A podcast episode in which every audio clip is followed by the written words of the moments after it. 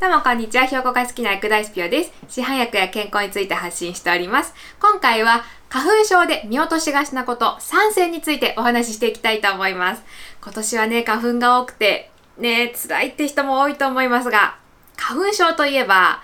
まあなかなか治らない。あと薬に頼らざるを得ないというイメージがありますが、実はですね、花粉症は生活習慣を見直すと治るケースもあるんですね。実際に私自身も花粉症だったんですけど、今回話す内容を心がけると、今年ね、全く症状が出なくなりました。これ私も驚いたんですけども、花粉症は薬なしでも良くなる場合があります。そんな皆さん花粉症で悩んでる方向けに、じゃあ何をすればいいのか。特にですね、えっ、ー、と皆さんが見落としがちなこと、重要なことを3つに絞ってお話ししたいと思います。今回の内容を話すにあたって、いろんな書籍と論文を元に作りました。では、始まるぴよ。では早速、花粉症で見落としがちなこと、3つ話す前に、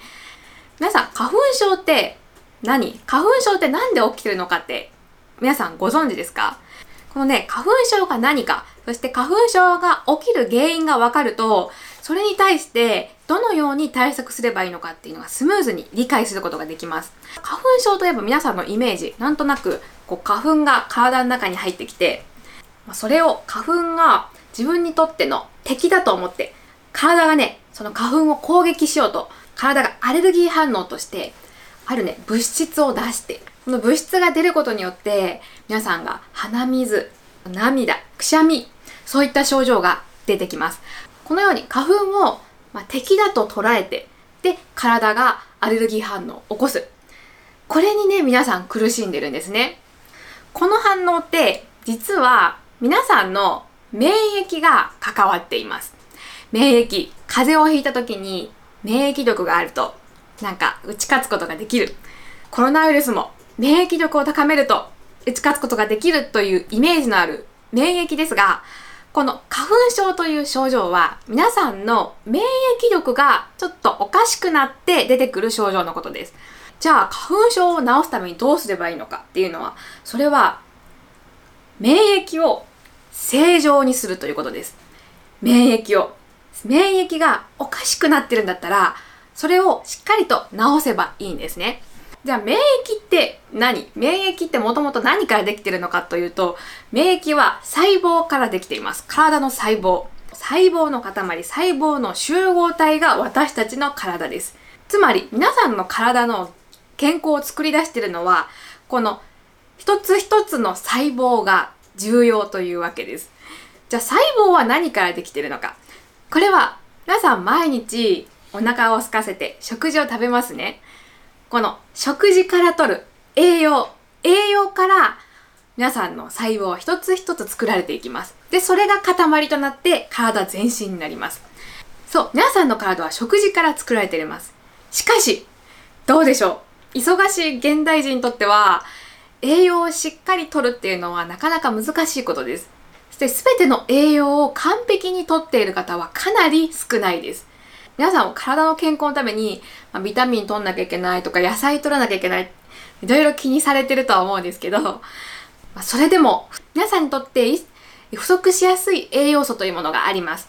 そう、その不足しやすい栄養素をしっかりと補ってあげることで、皆さんの細胞がしっかりと作られて、で、免疫を正常にして、そして結果的に花粉症を治すというふうにつながるケースがあります。じゃあ、どんな栄養素が不足しやすいのか。そして花粉症にとって大事な栄養は何か？気になりますよね。今回の話す3つのうち最初の2つ。これは栄養についてお話しします。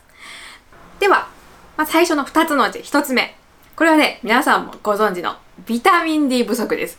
ビタミン D、もう他の動画でも、あの、話しましたが、ビタミン D はね、本当に不足しやすいです。ほとんどの方が不足しています。私みたいに毎日日焼け止めを塗っている女性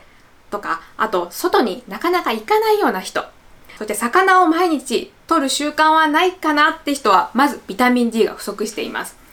さらにビタミン D は年齢を重ねるにつれて、あと持っている病気によって不足することのある栄養素です。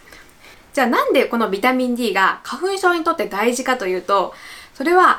えっ、ー、とビ、タミン D はこの花粉症の元となっている、その免疫、免疫に直接関わる栄養素だからです。なので、ビタミン D が日頃不足している人は、しっかりとビタミン D を補ってあげることで、花粉症の症状が良くなるケースがあります。実際に私もビタミン D を取り始めてから花粉症の症状が良くなったなっていう実感がありますし、他のね、なんかいろんな体験談を体験談論文を見ると、ビタミン D で花粉症が治ったというケースもあります。まあ、これはね、あの、個人差があるので、必ずしもそうとは言えないですが、ビタミン D によって花粉症が良くなるっていうのは、かなり期待できると思います。実際に研究データとしてこのような報告もあります。毎日ビタミン D を取っていると花粉症の症状が改善したというデータ。これもね、たったの30日間25マイクログラムのサプリメントを取ると、なんと花粉症の鼻の症状が半分程度になったという研究データです。特に花粉症の症状が重症な人ほど効果的だったというふうに研究データはまとめています。これね、すごいですね。サプリメント取るのってそんなに大変でもないですし、ね、鼻の症状が半分程度ってなかなかすごいですよね。まあ、花粉症ってほんと辛いじゃないですか。鼻が詰まって鼻水が出たりするともう仕事でも集中できないですし、もう薬も飲まなきゃいけないで大変だと思うんですけど、で、半分程度にまでなるんであれば、で、サプリを飲んで、で、花粉症の薬をちょっと控えめにするっていう選択肢も、もう全然ありなんじゃないかなと思います。特にね、ビタミン D は花粉症に限らないで、他の疾患にも関わってくると思いますので、予防として、えっ、ー、と、ビタミン D を飲む。そして花粉症の方は、期待を込めてビタミン D を取るというのはいい方法だと思います。で、ビタミン D について、じゃあどのサプリ飲んだらいいのか、あと取る量はどれぐらいがいいのかっていうのはまた別の動画で解説してますので、ぜひそちらもご覧ください。そして2つ目ですね、ビタミン D でちょっと熱くなってしまいましたけども、2つ目もとても大事です。これも、タンパク質の不足です。タンパク質も皆さんの免疫、そして花粉症にとても関わっています。特にこのタンパク質は皆さんの体の元となっている細胞の材料となるからですね。皆さんの筋肉、体、これ、タンパク質からできています。だからタンパク質が足りないと、どうしても細胞が作られなくなって、そして免疫が弱ってしまう。そして花粉症も悪化してしまうということにつながりかねません。じゃあ、タンパク質、じゃあどれぐらい取ればいいのっていう確認なんですけども、まあ、タンパク質といえば、まあ、卵や納豆、魚、お肉に含まれていますが、皆さん毎食どれぐらい取れてますか？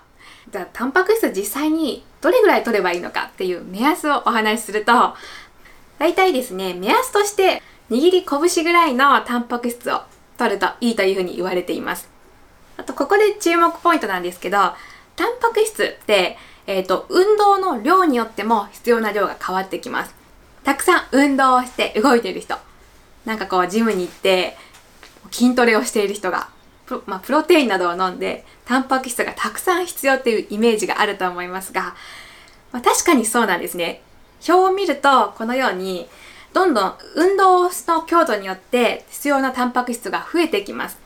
しかしここちょっと盲点となっているのがあまり運動していない人。あのー、リモートワークをしている人。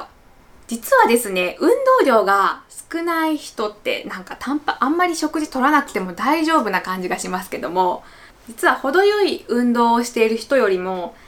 タンパク質たくさん必要なんですよね。タンパク質は多めに取らなければいけません。ちょっと意外じゃないですか。実は運動をしないとタンパク質を取ってもそのロスが大きいんですねなので運動をしない日でもしっかりとタンパク質を意識して取るようにしてくださいそして、タンパク質はいろんな種類の食材から取るといいです。なぜかというと、まあ、それぞれ、あの、タンパク質のアミノ酸のあの種類も違いますし、お肉ばっかりに偏りすぎてしまうと、こう脂っこくなってしまったり、植物性のあの納豆ばかり食べ過ぎてしまうと、とそれもね、あの栄養が偏ってしまったりするので、お昼ご飯、まあ、今日はお肉だったから明日は魚にしようっていう風にいろんな食事をね、とるのが理想です。ということで、2つ目は、タンパク質不足でした。そして3つ目、花粉症で、えっと、見落としがちなこと。これはですね、腸内環境が悪いというのです。え、腸内環境と花粉症って関係あるのって思った方いると思いますが、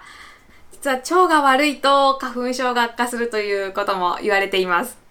これなんで腸が花粉症にとって大事かっていう理由お話しすると、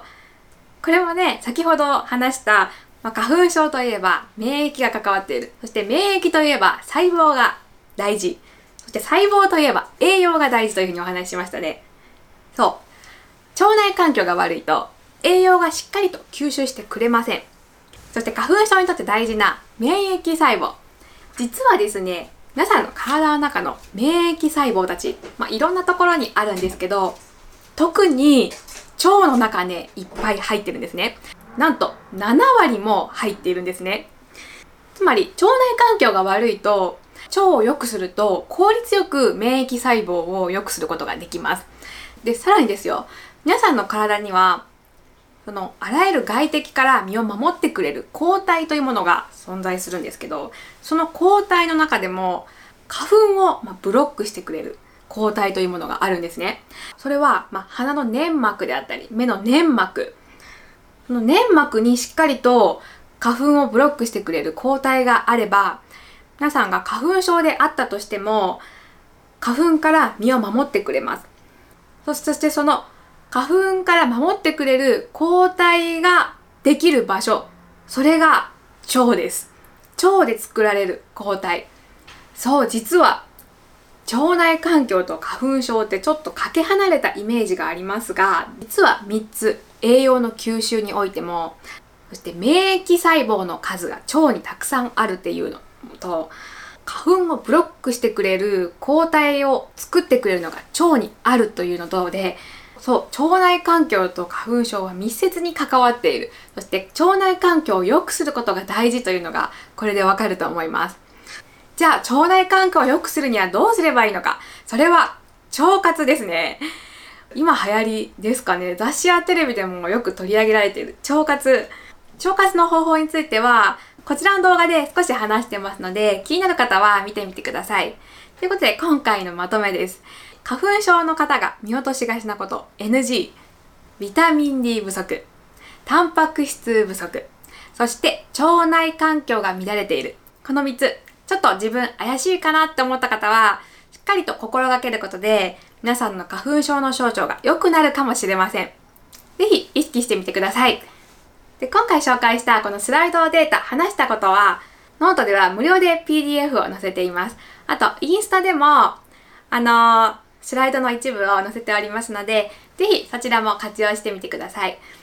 では皆さん、お元気にお過ごしください。バイピヨーチャンネル登録よろしくね